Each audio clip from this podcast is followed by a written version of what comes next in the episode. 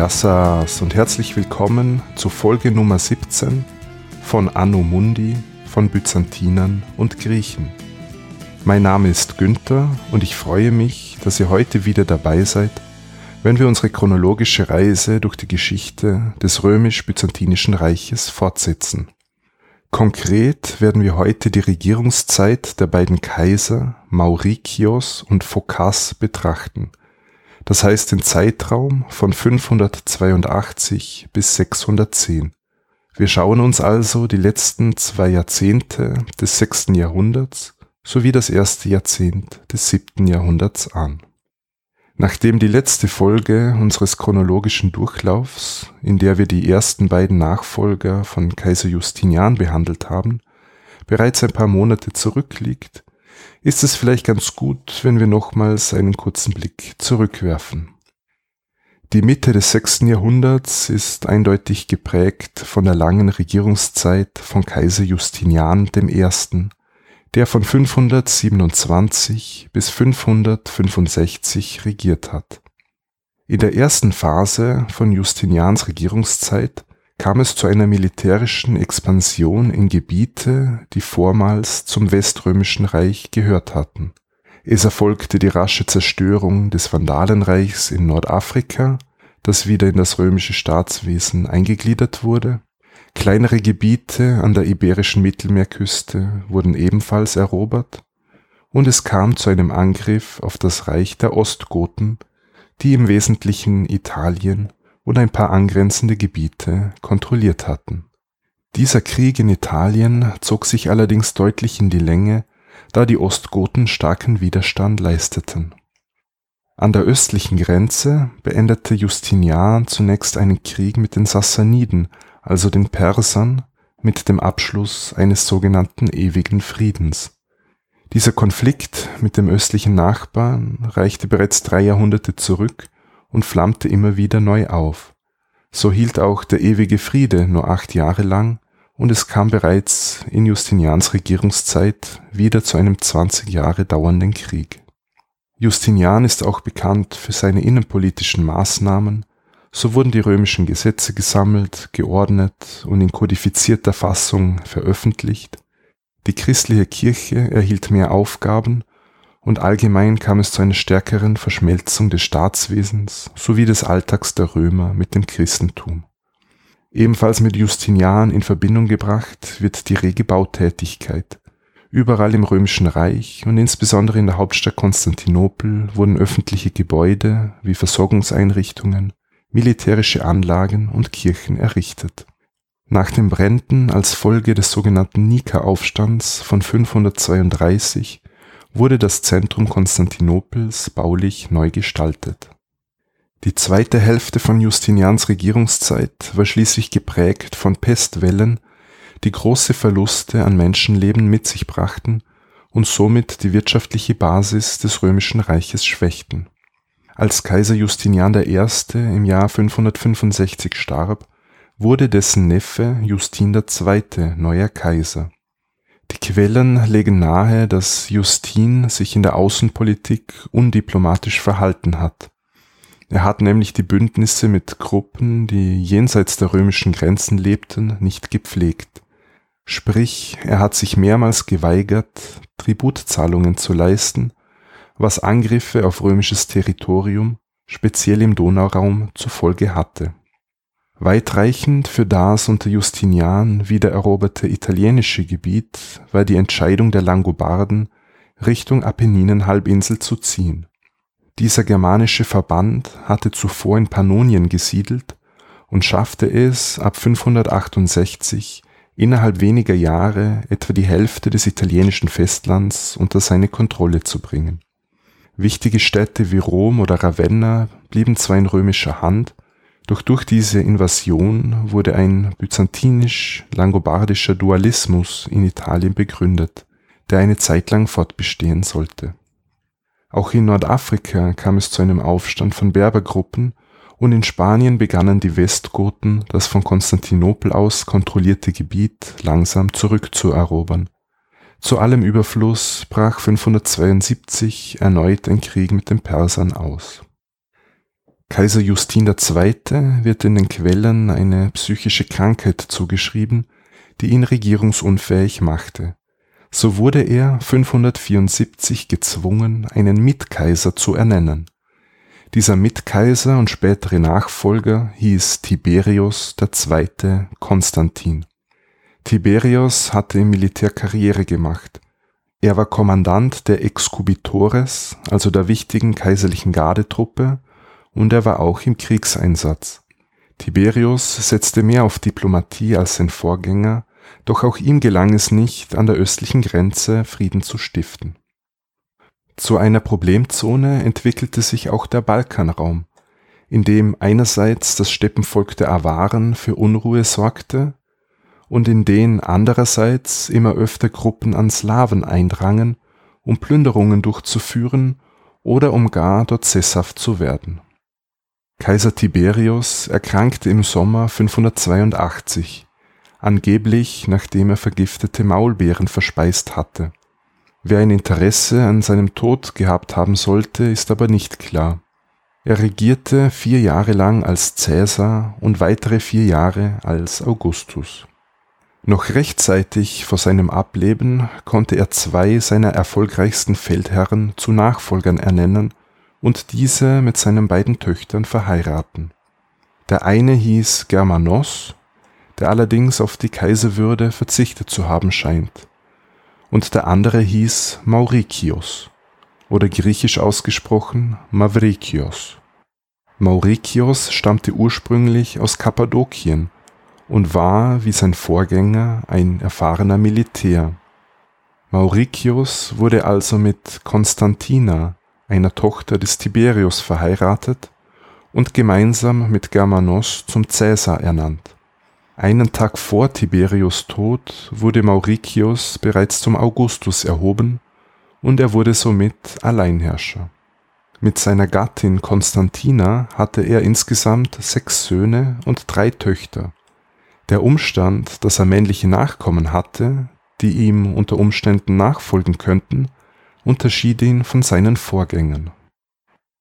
Kaiser Mauricius hatte in seiner Amtszeit generell mit knappen finanziellen Mitteln zu kämpfen, da sein Vorgänger relativ freigebig gewesen war. Angeordnete Sparmaßnahmen brachten ihm den Vorwurf ein, geizig zu sein. Besonders heikel wurde es immer dann, wenn Mauricius beim Militär zu sparen versuchte und er dadurch den Unmut der Soldaten auf sich zog. So versuchte er etwa mit der Konvention zu brechen, wonach die Soldaten Geld erhielten, mit dem sie sich selbst um die Ausrüstung zu kümmern hatten. Wenn sie sparsam waren, blieb ihnen dabei in der Regel etwas vom Geld übrig. Der Kaiser wollte stattdessen auf ein System umstellen, wonach die Soldaten direkt durch den Staat ausgerüstet werden. Wesentlich besser behandelt wurden Personen, die mit dem Kaiser verwandt waren. So holte er enge Familienmitglieder nach Konstantinopel und versorgte sie mit hohen Posten im Staat oder im Militär. Maurikios pflegte gute Beziehungen zu den Patriarchen von Konstantinopel, während das Verhältnis zum Papst eher schwierig war, aber dazu kommen wir noch. Was die Religionspolitik anbelangt, so verzichtete Maurikios im Großen und Ganzen auf Verfolgungen der Miaphysiten und angeblich soll er auch tolerant gegenüber paganen Handlungen gewesen sein. Der Kaiser selbst war aber ein gläubiger Christ. Die Nächte vor wichtigen Militärkampagnen verbrachte er für gewöhnlich in der Kirche und zeigte nach militärischen Erfolgen seinen Dank durch religiöse Feiern. In der Regierungszeit von Kaiser Mauricius wurde übrigens Marie Aufnahme in den Himmel bzw. Maria Himmelfahrt als religiöser Feiertag etabliert. Wie wir vorhin schon angesprochen haben, hat es Mauricius bei seiner Thronbesteigung gleich mit mehreren außenpolitischen Baustellen zu tun. Wenden wir uns zuerst dem Westen zu. Im Kampf gegen die Langobarden versuchte Mauricius, die Franken zu Verbündeten zu machen. So bezahlte er dem fränkischen König Childebert II. 50.000 Goldmünzen, damit er die Langobarden in Norditalien angreife. Das taten die Franken auch im Jahr 584 und sie wiederholten es in den kommenden Jahren. Ein wirklich koordinierter, gemeinsamer Angriff von Ostrom und den Franken kam aber nicht zustande, und so wurde die langobardische Herrschaft in Italien nicht ernsthaft gefährdet. Und in der Folge wurden Überlegungen zu solchen fränkisch-oströmischen Bündnissen immer seltener. Es ist der Inhalt von einigen Briefen erhalten, die den Kontakt zwischen Kaiser Mauritius bzw. anderen hochrangigen Personen in Konstantinopel und den merowingischen Franken belegen. Ostrom versuchte in jener Zeit nämlich auch, sich in interne Machtkämpfe im merowingischen Gallien und im westgotischen Spanien einzumischen.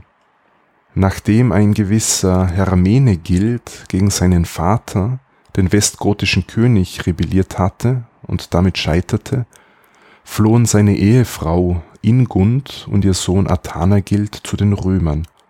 Die Idee war, sie nach Konstantinopel zu bringen und als diplomatische Schachfiguren einzusetzen. Ingund starb allerdings nach der Überfahrt in Nordafrika, ihr Sohn Athanagild kam tatsächlich nach Konstantinopel. Dort verliert sich allerdings die Spur die versuchte Einflussnahme in Spanien von Seiten Ostroms brachte generell wenig. Fast alle unter Justinian eroberten Gebiete gingen in jener Zeit wieder an die Westgoten verloren, mit Ausnahme von ein paar wenigen Stellungen wie etwa Cartagena.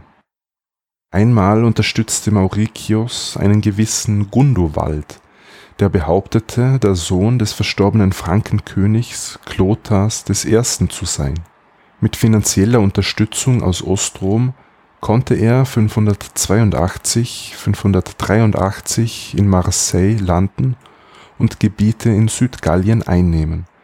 Er scheiterte aber schließlich und wurde hingerichtet. Es ist der letzte nachgewiesene Fall, in dem ein oströmischer Kaiser derart offensiv sich in gallische Angelegenheiten einmischen wollte. Und wie sah es nun in Italien aus? Wir haben ja schon festgehalten, dass große Gebiete Italiens unter langobardische Kontrolle geraten sind.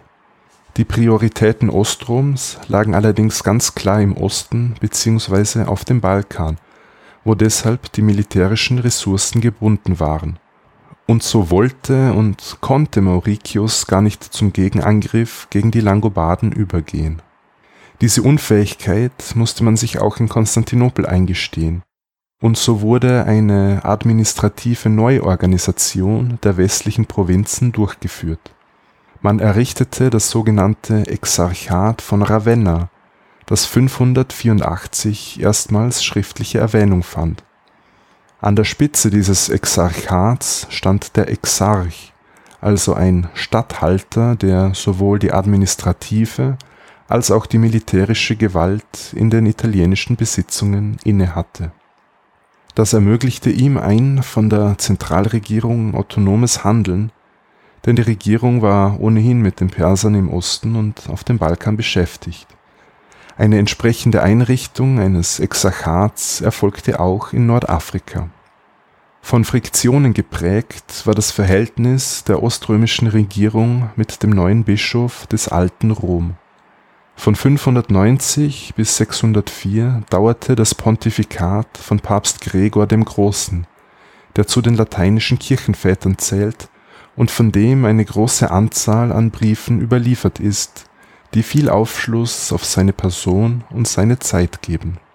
Solche Briefe richtete Papst Gregor auch an den Kaiser in Konstantinopel und an den Exarchen in Ravenna in denen er um Hilfe gegen die Langobarden bat, die eine ständige Bedrohung für die Stadt Rom und ihr Umland darstellten. Nachdem Ostrom nicht in der Lage war, in Italien militärisch einzugreifen, versuchte der Papst nun auf eigene Faust Kontakt zu den Langobarden herzustellen und gute Beziehungen zu etablieren. Angespannt war auch das Verhältnis Gregors des Großen zum Patriarchen von Konstantinopel, der sich ökumenischer Patriarch nannte, worin der Papst einen Universalitätsanspruch zu erkennen meinte, obwohl doch das alte Rom in der Rangfolge vor dem neuen Rom stand. Darüber hinaus gab es Unstimmigkeiten bezüglich der Abgrenzung der kirchlichen Jurisdiktion im Illyricum. Am Beispiel der Stadt Rom lässt sich gut erkennen, wie in jener Zeit Bischöfe an politischer Bedeutung gewannen, wenn die staatliche Macht auf dem Rückzug war. Wie erwähnt, wurde auch in Nordafrika ein Exarchat eingerichtet, das Exarchat von Karthago in den Jahrzehnten zuvor war es immer wieder zu Aufständen von Berbergruppen gekommen, doch in Maurikios Regierungszeit blieb es dort relativ ruhig. Es ist aber davon auszugehen, dass das von Ostrom kontrollierte Gebiet in Nordafrika schon nicht mehr die geografische Ausdehnung hatte wie etwa früher das Vandalenreich. Als Fazit kann man sagen, die westlichen Provinzen wurden quasi sich selbst überlassen auf der Prioritätenliste von Maurikios stand ganz oben der Krieg gegen die Perser, gefolgt von den Auseinandersetzungen auf dem Balkan, zu denen wir jetzt kommen. Auf der Balkanhalbinsel gab es aus römischer Sicht zwei Unruhestifter, die Awaren und die Slawen, obgleich letztere natürlich nicht unter einem Kommando vereint waren, sondern in unterschiedliche autonom agierende Gruppen aufgeteilt waren die Awaren siedelten in Pannonien und im Donauraum. Sie kontrollierten mit der Stadt Sirmium im heutigen Nordwestserbien einen strategisch wichtigen Brückenkopf über den Fluss Save. Schon in der Vergangenheit hatten sie Überfälle auf römisches Gebiet durchgeführt, aber es wurde auch immer wieder mit Ostrom verhandelt und Verträge wurden abgeschlossen. Als Maurikios den Thron bestieg, forderten die Awaren eine Erhöhung der jährlichen Tributleistungen von 80.000 auf 100.000 Goldmünzen pro Jahr. Mauritius weigerte sich zunächst, musste aber einlenken, nachdem die Awaren begannen, römische Stellungen im Grenzgebiet anzugreifen. Die Gewährung von 100.000 Solidi jährlich brachte vorerst etwas Ruhe von den Awaren aber die Einfälle der Slawen rissen nicht ab, im Gegenteil. Sie kamen über die Donau und erreichten 584 die sogenannte Lange Mauer, eine Sperranlage circa 65 Kilometer westlich von Konstantinopel, die vom Marmarameer zum Schwarzen Meer reichte. 585 kamen die Slawen bis nach Thrakien, dann plünderten sie Athen und Korinth und 586 versuchten sie kurzzeitig Thessaloniki zu belagern. Die lokale Bevölkerung versuchte natürlich in sichere Gebiete auszuwandern oder sich in befestigte Siedlungen zurückzuziehen. In jene Zeit fällt auch die Gründung der Stadt Monemvasia. Monemvasia liegt auf der Rückseite einer aus einem großen Felsklotz bestehenden Halbinsel auf der Peloponnes wo die Bevölkerung vor Angriffen vom Festland sicher war.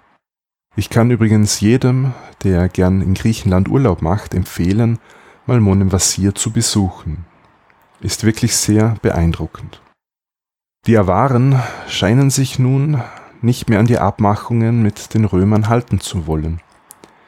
So überquerten sie das Balkangebirge, besiegten in Kämpfen eine 10.000 Mann starke Armee der Römer dann fielen sie in Thrakien ein und belagerten die Stadt Adrianopel, das heutige Edirne. Einer herbeigerufenen römischen Armee gelang es aber schließlich, die avarischen Belagerer zu vertreiben. In den späten 580er Jahren zogen die Awaren abermals nach Süden bis zum Marmarameer und plünderten die Gegend. Sie zogen wieder ab, nachdem sie Zahlungen von den Römern erhielten und auch weil das Gerücht umging, dass ihr Siedlungsraum in Pannonien von turkstämmigen Gruppen bedroht werde.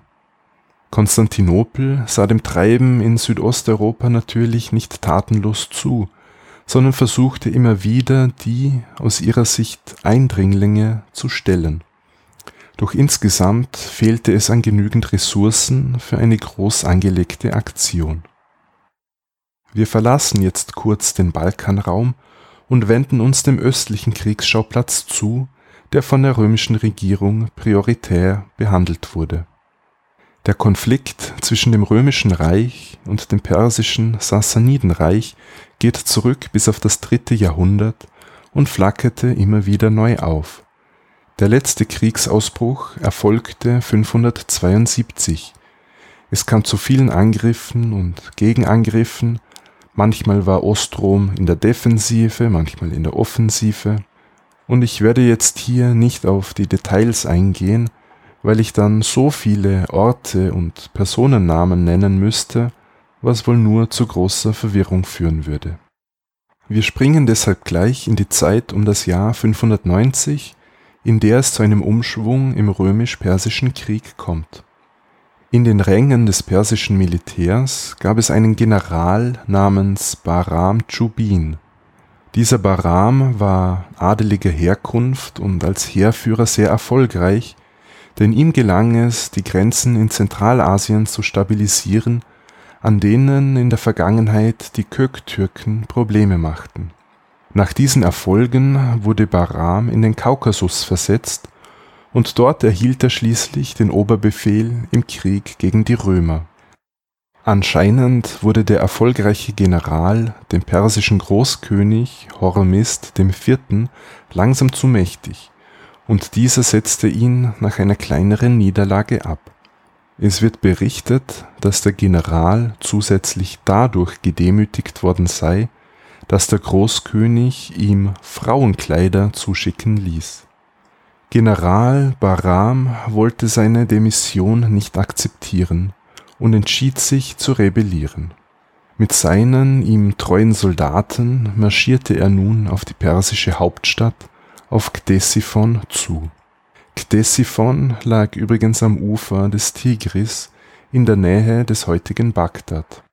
Dort wurde man durch das Anrücken der Rebellenarmee nervös und im Zuge einer Palastrevolte wurde Großkönig Hormizd IV. gestürzt und bald darauf ermordet. Als Nachfolger wurde nun, wir sind im Jahr 590, dessen etwa 20-jährige Sohn Chosrau II. ausgerufen und gekrönt.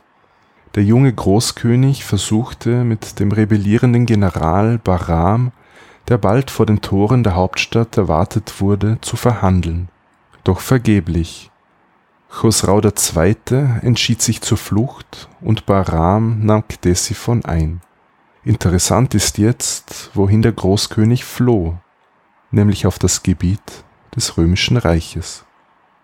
Die beiden miteinander konkurrierenden Parteien, also der persische de facto Herrscher Bahram Chubin und der aus dynastischer Sicht legitime König Chosrau II., waren jeweils bemüht, vom Römischen Reich als legitimer Herrscher anerkannt zu werden und nahmen diesbezüglich Verhandlungen auf der römische Kaiser Mauricius schlug sich schließlich auf die Seite des Großkönigs Chosrau, der sich jetzt auf römischem Territorium aufhielt.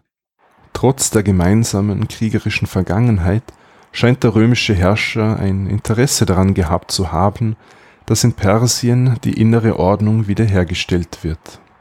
Schließlich hatte man kein Interesse an einem Präzedenzfall, der gegebenenfalls auch auf das Oströmische Reich angewandt hätte werden können. Darüber hinaus sah Mauricius in dem Eingreifen in die persischen Thronwirren eine Möglichkeit, den Krieg zu beenden und ein stabiles Verhältnis zum östlichen Nachbarn zu etablieren. Und in der Tat sollte sich die Unterstützung für den geflohenen Großkönig Chosrau II. als ausgezeichnete Entscheidung herausstellen im Römischen Reich wurde nun ein großer Angriff vorbereitet. Römer sollten Seite an Seite mit königstreuen sassanidischen Truppen gegen die Armee des Usurpators Bahram kämpfen, um Chosrau wieder auf den persischen Thron zu verhelfen. Der Angriff erfolgte einerseits in Richtung des heutigen Aserbaidschan und andererseits Richtung Mesopotamien und direkt auf die persische Hauptstadt Ktesiphon. So gelang es schließlich, Bahram zu besiegen und die Rebellion niederzuschlagen. Großkönig Chosrau II.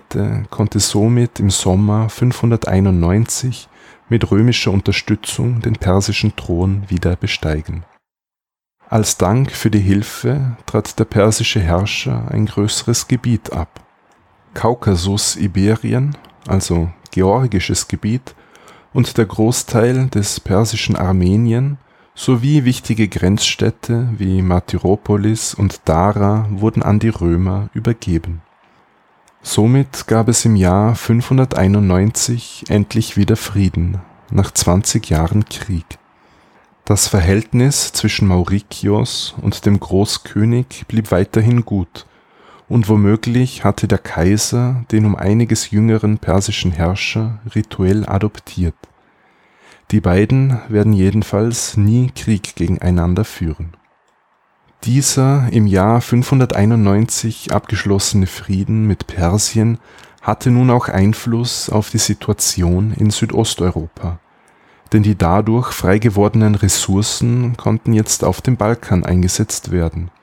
Mauritius plante also, gegen die Slawen und gegen die Awaren vorzugehen, um die Donau wieder als Grenze zu etablieren.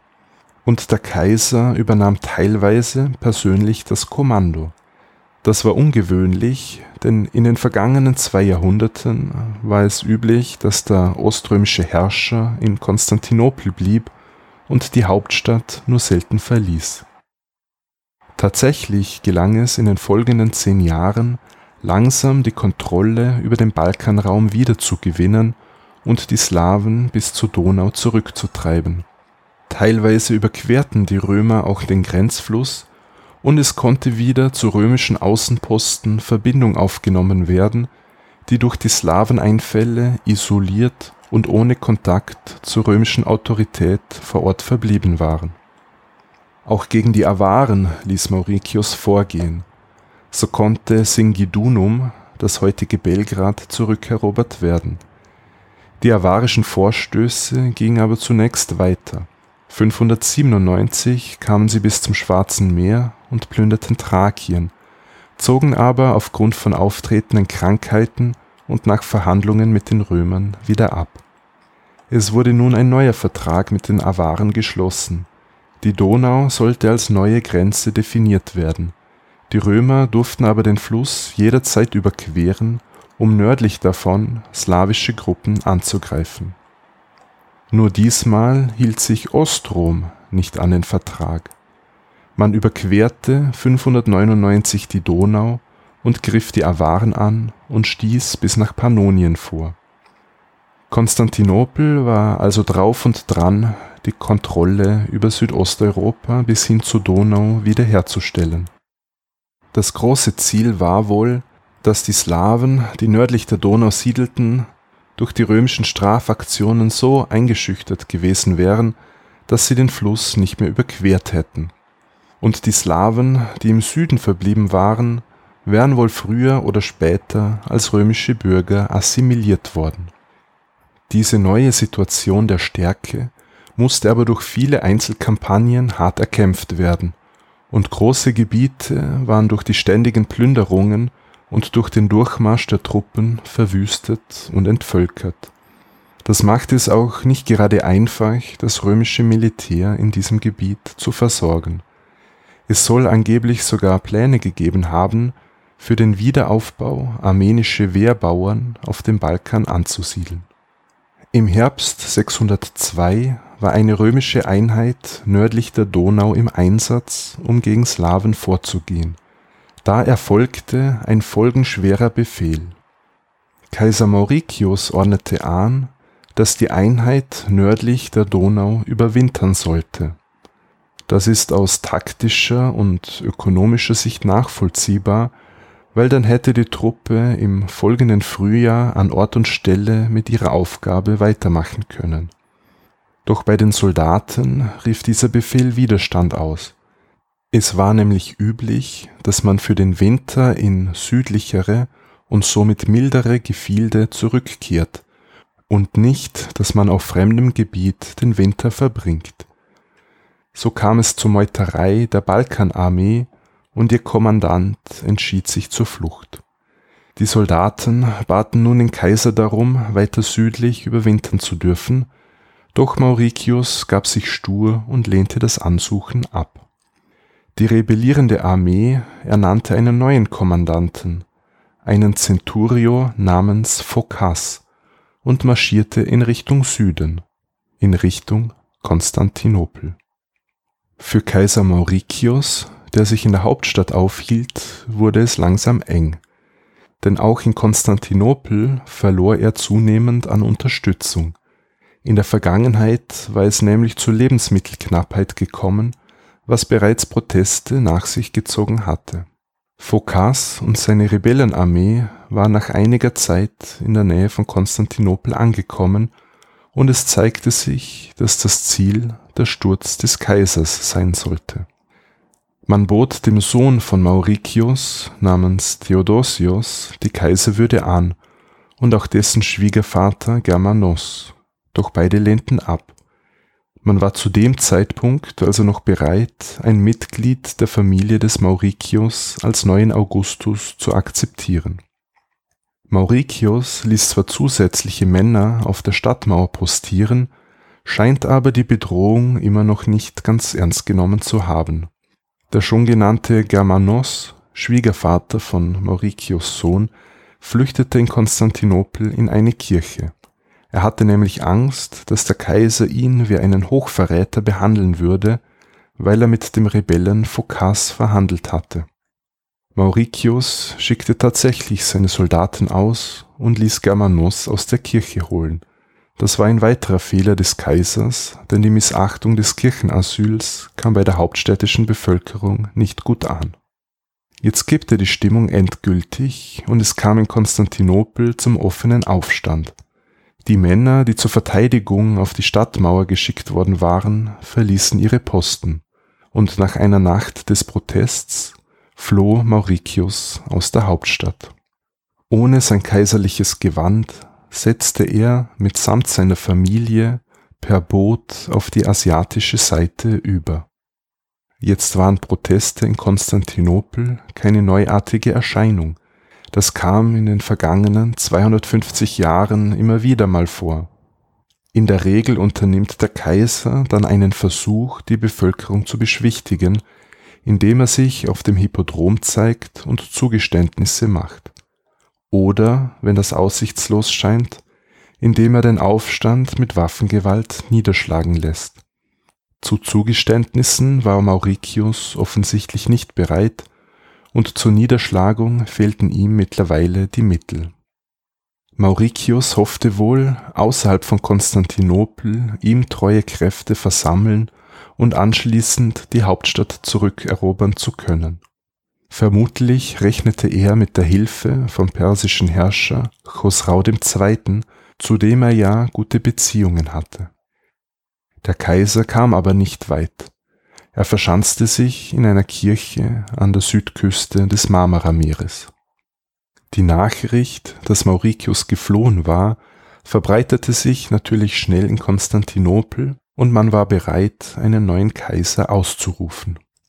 Vertreter der grünen Zirkuspartei trafen sich mit Phocas, der sich noch außerhalb der Stadt befand.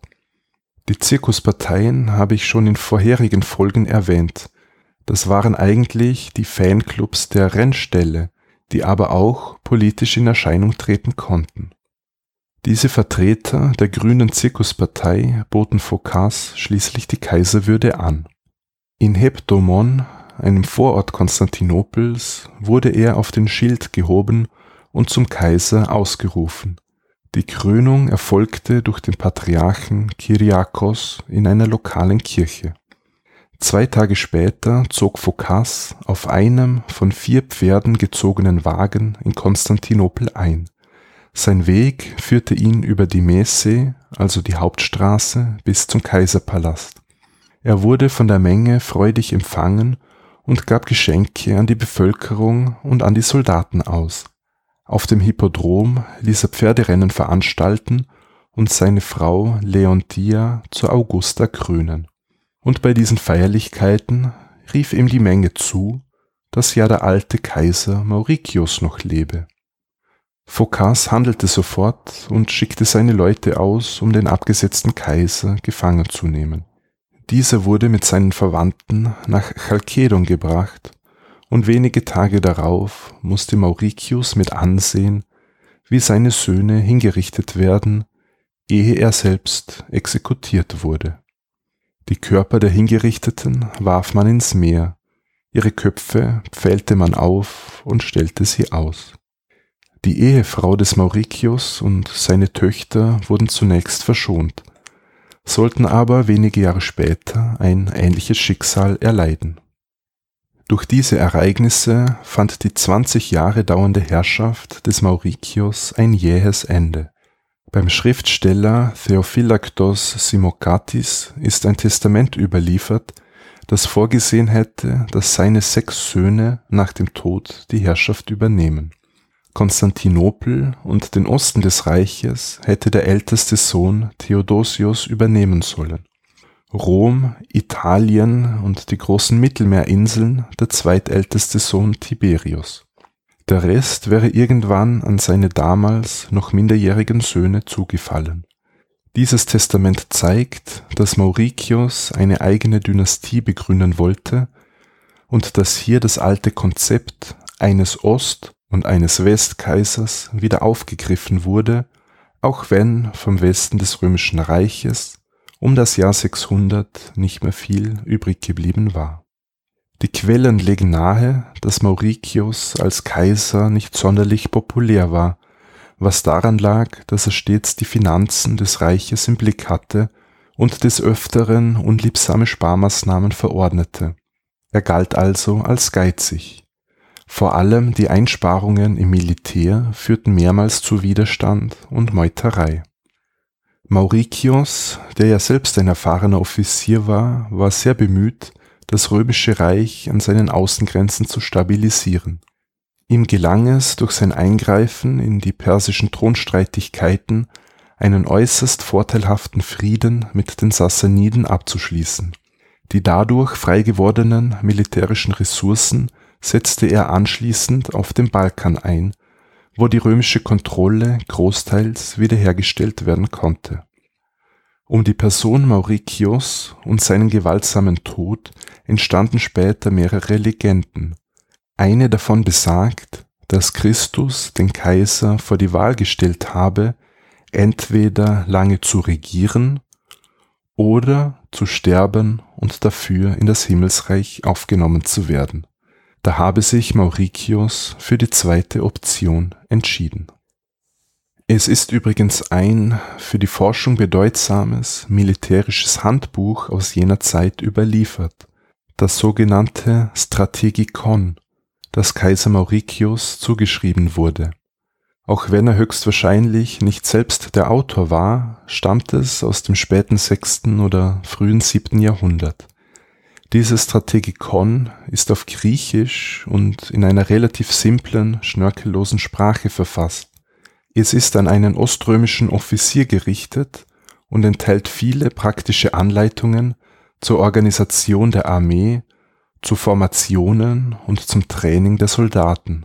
Es geht auf Strategie, Angriffe, Hinterhalte und Belagerungen ein, behandelt sowohl die Fuß- als auch die berittenen Truppen und charakterisiert die Kampfweise der benachbarten Völker. Der Autor war jedenfalls im Krieg erfahren und kannte sich mit Waffen und Ausrüstung aus. Wir erfahren darin viel über die Kriegsführung auf dem Balkan und es wird auch deutlich, dass in jener Zeit, also um 600, Latein noch die Kommandosprache war. Es kann gut sein, dass ich bald eine eigene Folge zum oströmischen Militärwesen aufnehme, und da werde ich dann bestimmt auf das Strategikon genauer eingehen.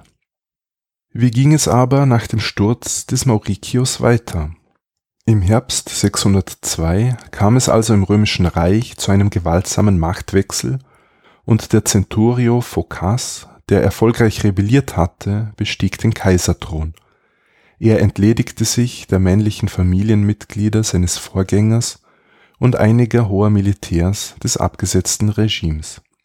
Bereits 603 kam es zu einer Verschwörung gegen Phocas, an der Germanos, also der Schwiegervater von Mauricius Sohn, sowie Mauricius Witwe Constantina beteiligt waren. Die Verschwörung scheiterte, weil es ihr an der nötigen Unterstützung fehlte und beide Drahtzieher wurden ins Kloster abgeschoben.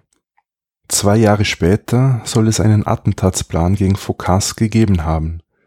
Er hätte während eines Pferderennens in seiner Loge im Hippodrom ermordet werden sollen. Auch das scheiterte und daraufhin wurden auch die letzten Überlebenden der Mauritius-Familie, also dessen Witwe und dessen Töchter, öffentlichkeitswirksam hingerichtet. Bei einem Familienmitglied war es aber nicht ganz klar, ob es nicht vielleicht überlebt hatte. Es gab Gerüchte, dass Mauritius ältester Sohn namens Theodosius flüchten hatte können. Und er tauchte angeblich im römisch-persischen Grenzgebiet auf und wurde in Edessa von den dortigen römischen Truppen zum Kaiser ausgerufen. Daraufhin sei er dem persischen Großkönig als der rechtmäßige römische Herrscher präsentiert worden. Wahrscheinlich handelte es sich aber nicht um den wirklichen Sohn des Mauritius, sondern nur um eine Person, die als dieser ausgegeben wurde, um als Trumpf gegen Phocas eingesetzt werden zu können. Er spielte jedenfalls keine wichtige Rolle mehr. Während unter Mauritius im Jahr 591 mit Persien ein für Ostrom sehr vorteilhafter Frieden geschlossen worden war, änderte sich die Situation nach seiner Ermordung. Großkönig Chosrau II., der durch Mauritius Unterstützung die Macht wieder erlangen konnte, sah sich nun nicht mehr an den Vertrag mit den Römern gebunden Während zehn Jahre zuvor Persien durch interne Kämpfe geschwächt war, ist es jetzt durch die Usurpation des Phocas das römische Reich. Und Chosrau sah die Chance gekommen, die Gebiete mit Waffengewalt zurückzuerobern, die er damals, quasi als Gegenleistung für die ihm zuteil gewordene Hilfe, an die Römer abtreten musste. So brach nach zehn Jahren Frieden erneut ein Krieg zwischen Persien und dem Oströmischen Reich aus, und es kam sogleich zu Kampfhandlungen in der Grenzregion in Mesopotamien. Viel positiver als in Persien wurde der Regierungssturz in der Stadt Rom aufgenommen. Papst Gregor der Große hatte ja nicht das beste Verhältnis zu Mauritius und so begrüßte er in seinen Briefen die Machtübernahme des Phocas. Phocas war offensichtlich bemüht, gute Beziehungen zum alten Rom zu unterhalten, und so bestimmte er, dass ehemalige pagane Bauwerke in das Eigentum der römischen Kirche übergingen. So wurde auch aus dem berühmten Pantheon in Rom eine christliche Kirche, geweiht der heiligen Maria und den Märtyrern. Das gute Verhältnis zeigte sich auch dadurch, dass Smaragdus, der Exarch von Ravenna, im Jahr 608 die sogenannte Phocas-Säule auf dem Forum Romanum errichten ließ, die man heute noch dort besichtigen kann. Es handelt sich um eine korinthische Säule, auf deren Spitze ursprünglich eine goldene Statue des Phocas angebracht war und sie war mit einer lateinischen Inschrift versehen, die den Kaiser pries. Diese Phocas-Säule gilt als das letzte öffentliche Bauwerk, das dem antiken Forum Romanum hinzugefügt worden ist. Kaiser Phocas, der im Gegensatz zu seinem Vorgänger Mauritius wieder ständig in Konstantinopel weilte, musste im Osten Krieg gegen die Perser führen.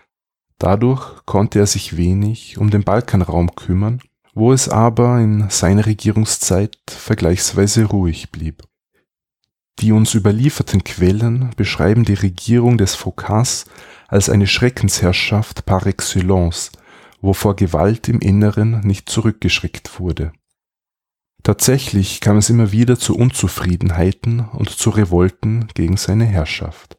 Größerer Widerstand entwickelte sich in einer Region, die wir in diesem Podcast schon mal ausführlicher besprochen haben, die aber in den vergangenen Folgen immer nur am Rande aufgetaucht ist, nämlich Afrika.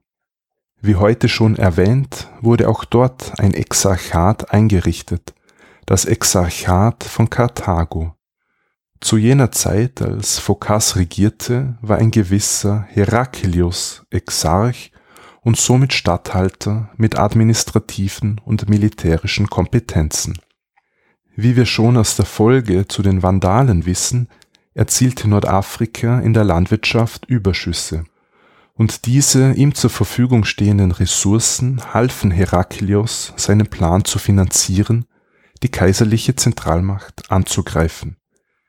Das kaiserliche Heer war ja unter Phokas wieder in einen Krieg gegen Persien verwickelt, was viele Soldaten an der östlichen Grenze band. Im Jahr 608 ließ Heraklios, der in seinem früheren Leben selbst Offizier war, zunächst Ägypten besetzen, was zur Folge hatte, dass die Hauptstadt Konstantinopel von Getreidelieferungen abgeschnitten und damit erpressbar wurde. Und auch die Insel Zypern kam unter die Kontrolle von Verbündeten des Heraklius. Im Gegensatz zur Rebellion des Phokas mehrere Jahre zuvor scheint es sich hier um eine von langer Hand geplante Machtübernahme gehandelt zu haben.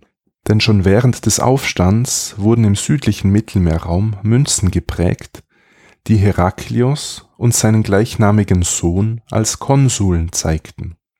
Der Konsulat war in der Spätantike ein Ehrenamt, das unter Justinian I.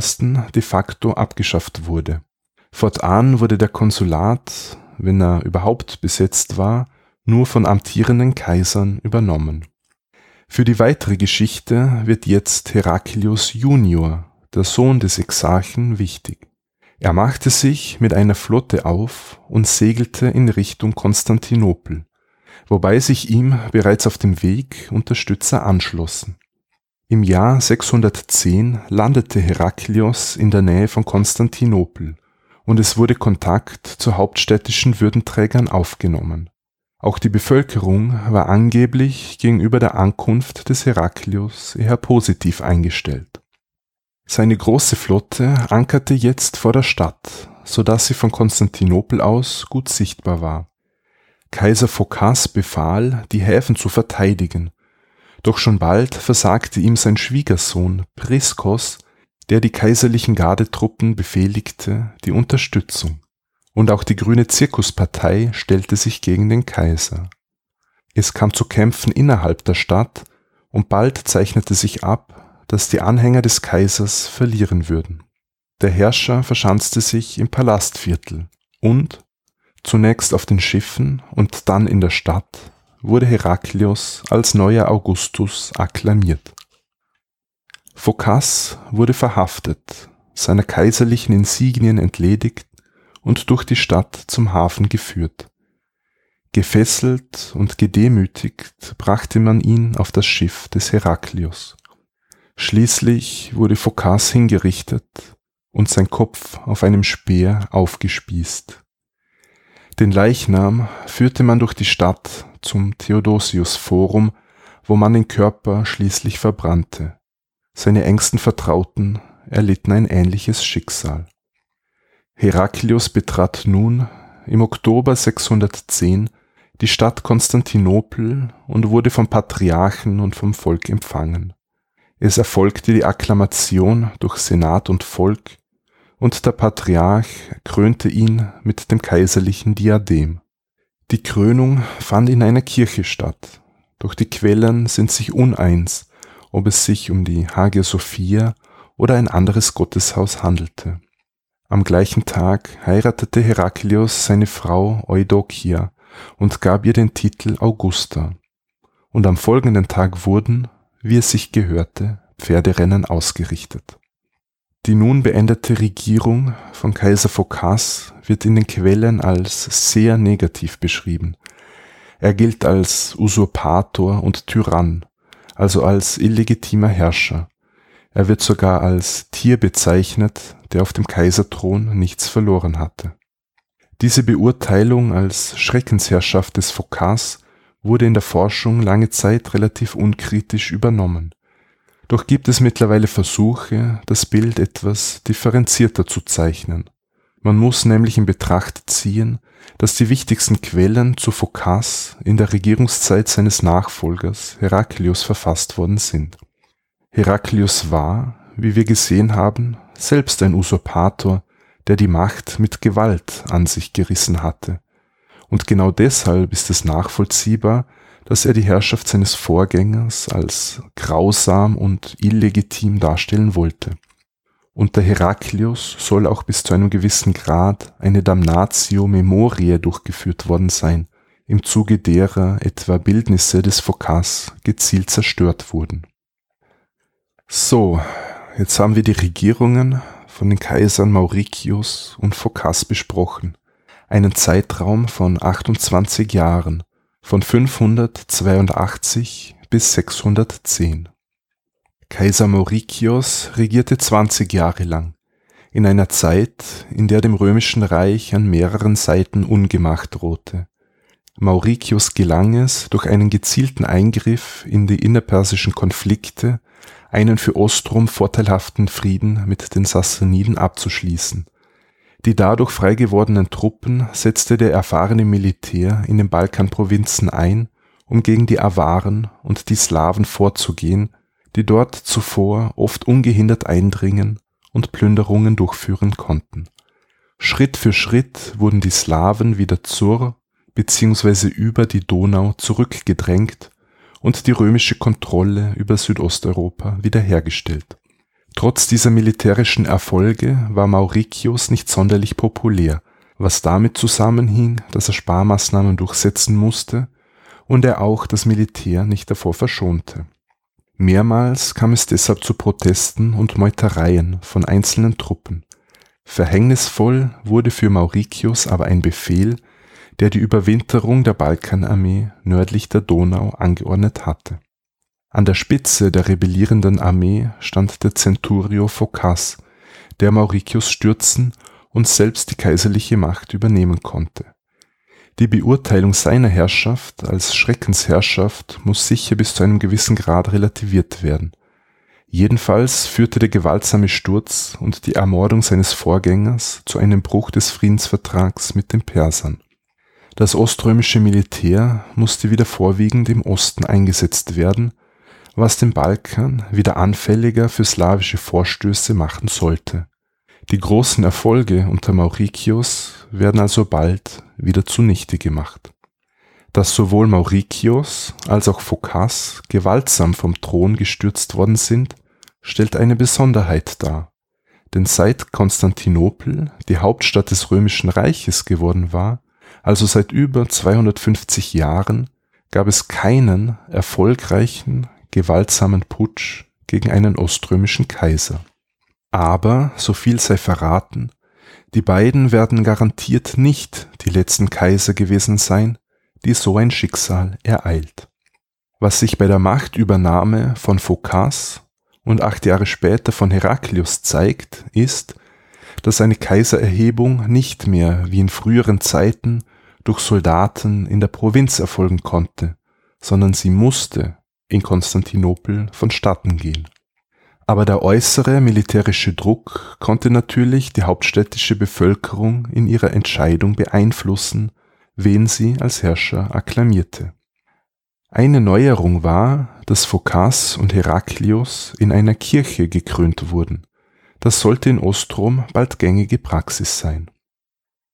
In der übernächsten Folge werden wir uns dann der langen Regierungszeit von Kaiser Heraklius widmen, der 30 Jahre lang die Geschicke des römisch-byzantinischen Reiches lenken wird.